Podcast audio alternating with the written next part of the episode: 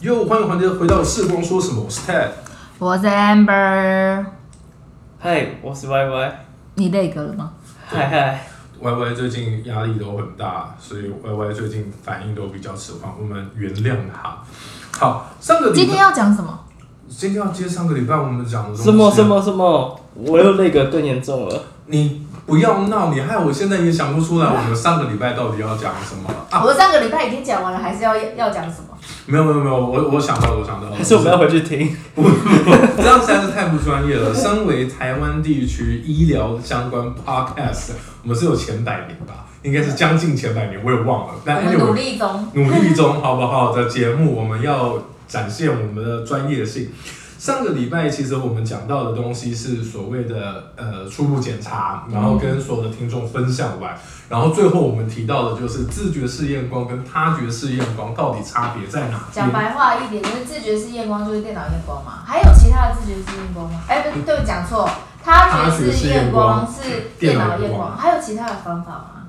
他觉式验光其实还有其他的方法，而且那个应该算是呃整个视光科系的起源了吧？起源？起源啊真的啊，假的？可是我真的以前我最早听到就是有一些人会讲说，我只需要拿一支尺跟一支笔，我就可以知道你的度数了。不要这样讲，阿基米德说，你只要给他一个杠杆跟一根棒棒，他还可以撑起整个地球嘞。 我们所先以可以说你给我一个国字，我走一走，我就知道它的度数是多少 啊。当然那了，可能就是历史的发展了吧？对，但我们今天要提到的他觉式验光，其实就是人家说的，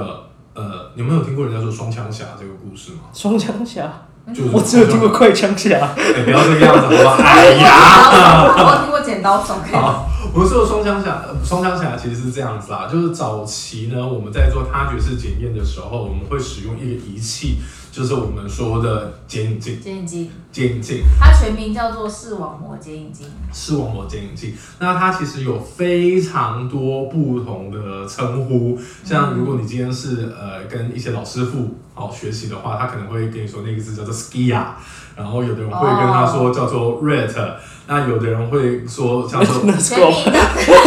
全名啊，对对，很多人嘛，那有人会跟跟你说那个叫做 retinoscope 或者是什么之类的一大堆，那我们今天就简单一点，我们就叫它剪影镜剪影镜好了，好会剪影镜会单纯一点。哎、我觉得剪影镜真的是一个技术。剪影镜真的是一门技术，而且你猜我以前怎么练我剪影不知镜？道对不对？我们很爱去义诊，对，我们学校很爱义诊，我们都拿小朋友来练，厉害了吧？哇，你们超强的，小朋友不好，小朋友排哦不好队，验对对，排队过去，然后这样子验，呃，一个只能五分钟以内。等一下，等一下，我突然想到一件事情，我们是同一所学校的，为什么你会有很多那小我们朋友？学制不同啊。等一下，等一下，等一下，但是你有拿过剪影机吗？我有没有？但是你们有厉害到会把人家验到吐吗？你比太厉害 E 了，我遇过因我没为有我办法曾经真的有听过有人就是在呃接受这样一个剪影镜的检查的过程中，结果他就觉得太想吐了，结果出去吐。我觉哎、得我这觉是得这是有个问题是，嗯是不是他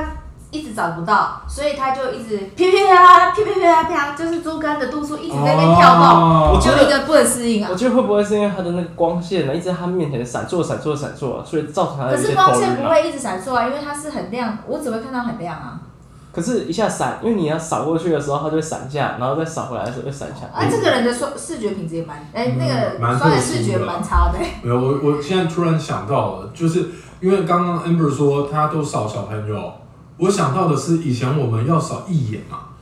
哦就人工的义眼有义不有难度吗不是难度的问题，重点是因为义眼不够多、哦，后来我必须自己做义眼，你知道吗？哦，那这个厉害这就是叫自己折，然后自己擦度数，然后自己扫。然后刚刚呃歪歪提到的，就是说把人家扫到吐这件事情，我想我可能知道为什么，因为曾经我看过我的同学在练习扫那个 red 的时候啊，真的已经我我们已经练到会扫的时候，其实我们手动都动得很很幅度都很小啦，因对为你的光条过去一下过去一下就看到了嘛，对。那以前不会的时候，它的光条就跟按人家说那帕金手抖帕是不是帕金森一样，去也错啊， 真的就光头就一直扫，一直扫，一直扫。这么严重吗？对啊，真的啊，就扫扫扫扫。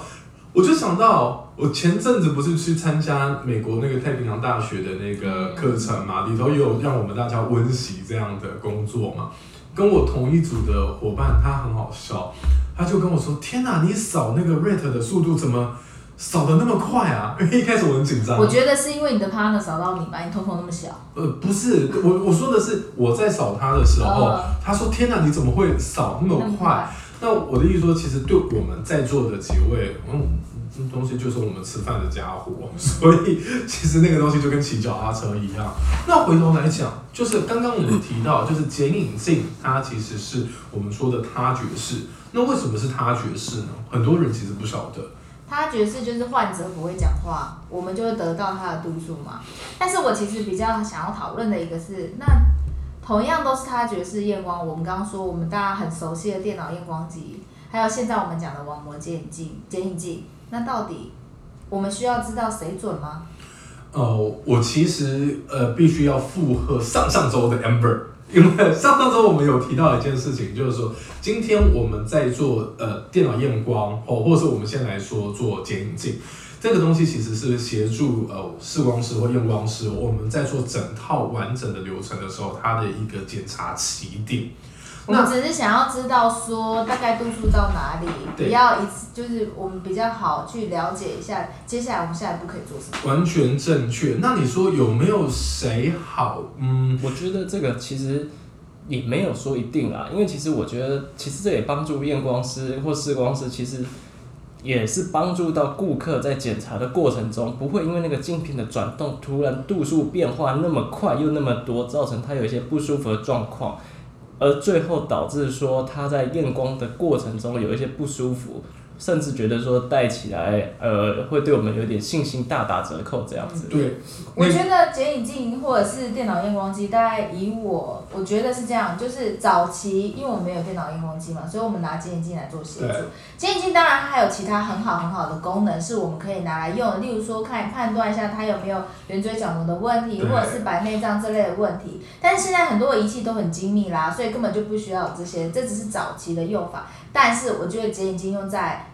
一个人身上很好用，谁美工为。哦，真的像小小孩，你是不是想要说，因为他没靠腰吗？不是，你知道小小孩根本没办法 handle 在电脑验光机上面啊。我完全完全可以理解。还记得那个时候，我们去帮我朋友，那个刚刚生没多久，那个孩子好小，真的是伪恭维。然后我就笑着跟朋友讲，你自己本身是验光师，验你家小孩子，你一口气出动了五名验光师，你知我哦道这吗？个小孩子真的是眼睛很好重金聘请，真的重金真聘请。的。拿着剪影镜，然后那时候我们不是还要做呃，就是我们做 bell test，就是还要拿铃铛吸引那个小朋友啊注意力，然后小朋友又不想要铃铛，你还要拿娃娃。其实验光师在用剪影镜的搭配的技巧非常的多啦。那他觉得是好或坏，其实在这地方可以跟大家做分享。早期呢，其实他们会说电脑验光很好的原因是因为速度，但是剪影镜如果用的熟练的验光师或者是眼科医师来说，他们的速度其实也不会慢到哪里去哦。对，那剪影镜本身可以搭配的应用其实更多，而且适用性也很高。所以回头来讲，我们这个地方先做一个简单的小结，哪一个好？他觉得是哪一个好呢？我认为没有所谓的哪一个好，而是在哪一种情况之下，你用的方法适合你的 patient。就是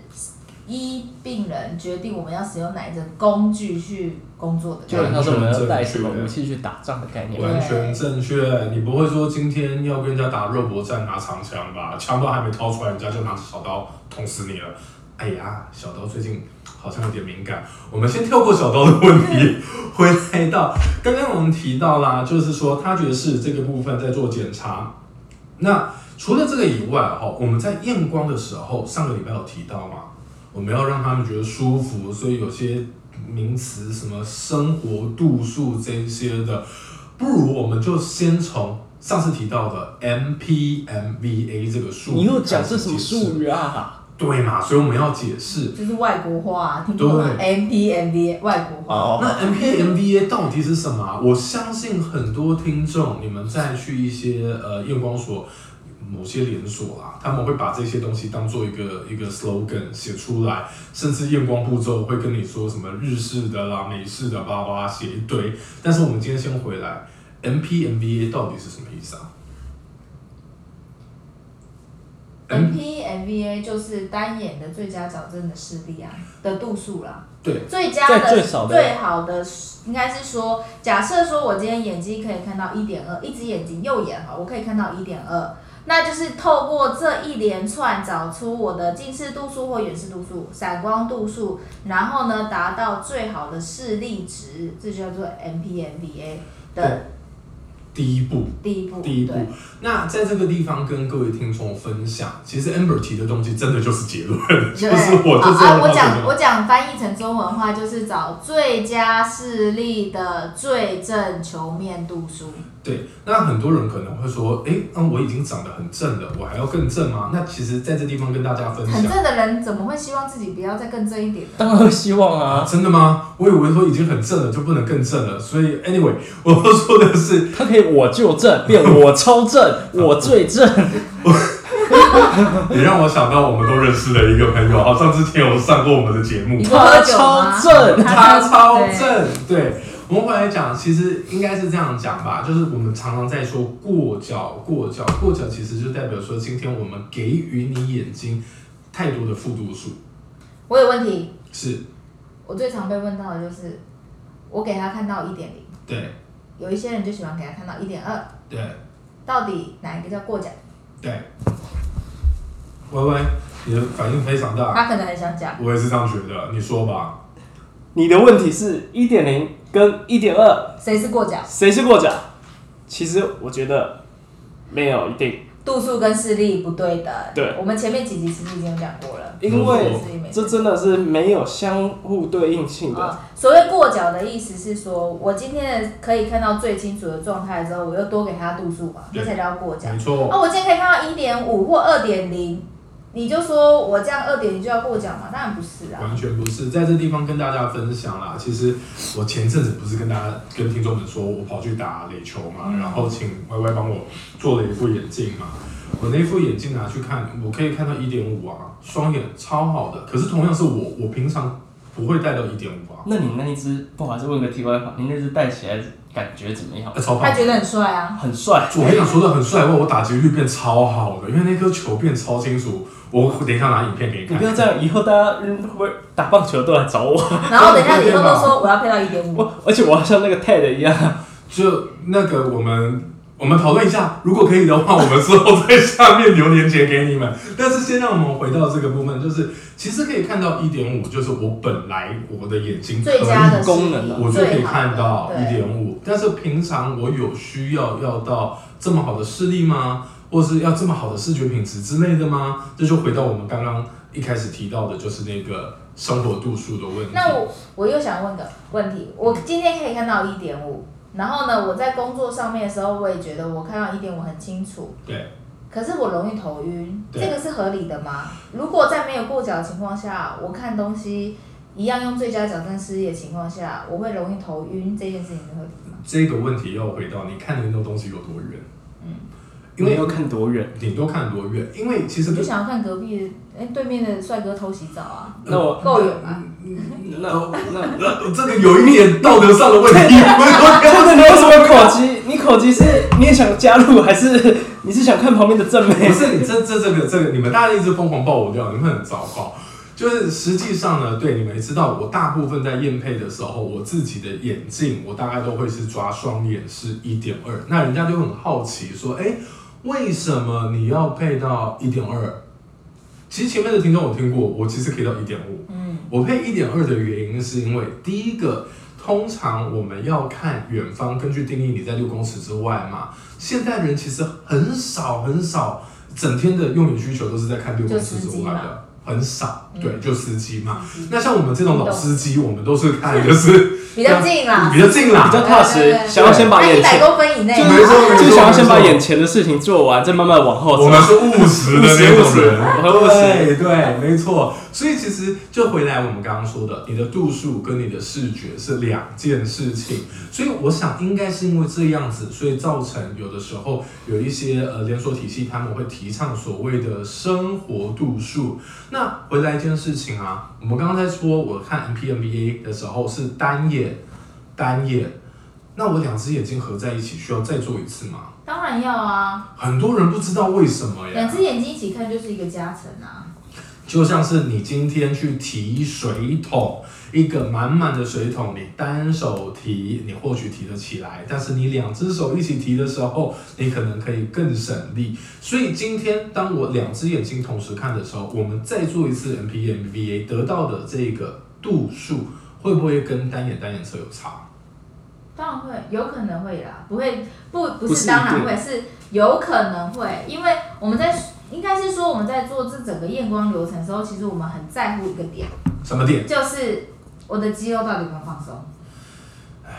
说到肌肉放松，这个东西讲专有名词叫做调节，但是呢，讲的意思就是说，当我在看这个东西的时候，我的肌肉有没有在完全放松的情况下去测得？它是舒服的啦。对，这样子它才会是舒服的状态。不然你想想看，你永远都要，你不管在无时无刻都要提个十公斤哑铃在身上，累吗？那就是以前我妈常常骂我啊，你不会去上学，为什么每天背十公斤的书包出去？对啊，小朋友就矮了，长不高。就可怜呐、所以刚刚刚刚哦，amber 提到的，就是说，哎、今天你的眼睛有没有调节过度调节介入？就回到我们刚刚的问题，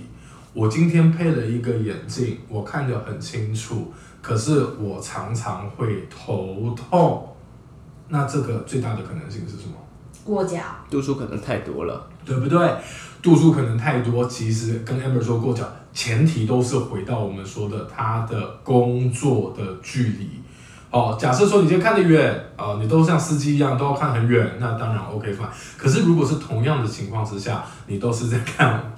老司机的需求的时候，那可能就会头痛。但是在这个这件事情的情况下的话，就是如果说今天家长或者是你消费者，你们希望你们验出来的是生活的视觉的话，不管怎么样，请你们忍忍住一下，就是说呢，先让验光师把完整的验光度数全部都找出来了之后，你们再提出这样子的需求。因为你必须要在度数已经全部都确认的情况下，才有办法去做这个调整啊。完全正确。如果说你根本搞不清楚说你的极限在哪边的时候，你就恣意的去帮他做调整的时候，这个东西我们要要先讲。如果说今天是儿童，我们在做控制的时候，我们有一个很重要的概念，就是我们是主动矫正。对。但如果说今天是成人，你已经没有什么变化的这这种条件了，你眼球也不在大啦、对不对？我我我变我长大之后，我变大了都是腰围啊。嗯，没有眼错。眼球都不太会变了。在这种情况之下，我们才会去考虑多生活度数，我们就是所谓的 near task 或是之类的去做调整。好，所以这个地方跟各位听众，特别是家里头有小孩子的父母亲分享一下，不要不要。呃，做验光师他们该做的工作，让他们好好的去把他们验出来，然后再把你们的需求好好的去讲出来。其实，在最后我们验完验完度数之后，其实我们还是会再给每一位消费者有一个试镜价的一个体验。那其实，在那个过程中，其实我们就也是在帮助每个消费者寻找到寻找到他生活所需要的一个度数啦。说我到觉试得镜架这，个跟我们去试睡床不一样，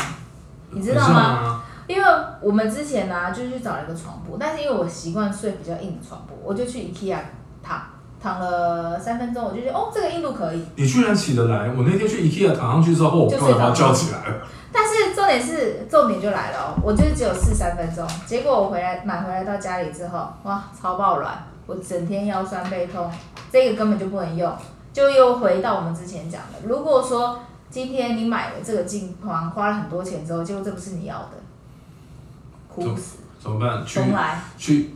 卡什么扣就直接退货吗？不是吧？可是事实 i 上 k，就不能这样啊，但事实上，其实这个故事也告诉我们，其实我们在验光的过程中，其实会有一定的流程以及它的一个时间性。其实有时候，像有些消费者会觉得说，快一点，我要还要等多久？其实这种其实会造成我们的一个压力，也会造成在验配的一个过程中，会有一些不准确的一些状况出对现。我就是要提到这件事情，就是要讲说，像 Y Y 刚刚有讲嘛，我们会给他试镜架带，有些人戴了一分钟不到五十秒，哦，很清楚，然后就下来了。结果呢，真的实际上戴上去了之后呢，戴了一整天、两天之类的时候，他就开始觉得他不舒服了。最怕就是遇到这种一带上去赞赞赞，然后拿回去之后惨惨惨。这个就是我一直提倡的。其实呃，很多人哦，在交朋友的时候，他们也是啊，看到，因为我为什么会这样讲，就是因为前前不久我学妹啊，跟她老公就是